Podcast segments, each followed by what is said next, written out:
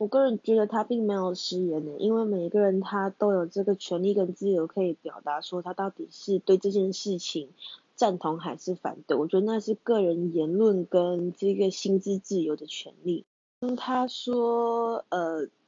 他让这件事情，就说让这个游行去发生哦，也展现了整个台北市或者说台湾的这个包容力的时候，这个我个人不知道为什么，我觉得小有争议啦。因为这个游行其实他也不是第一次了嘛，那也不是说他让这件事情去发生，而是说整个社会不断的在推动。另外一点就是我非常的认同他说这个人权的议题不应该拿来被投票，应该是说他的观点和和在我看来就是我觉得同性恋的婚姻应该是被赋予跟异性恋的婚姻也保有同样的权利。那今天如果我们可以为这个人权投票，那我们明年是不是可以为人的人权？投票呢？我觉得有点吊诡。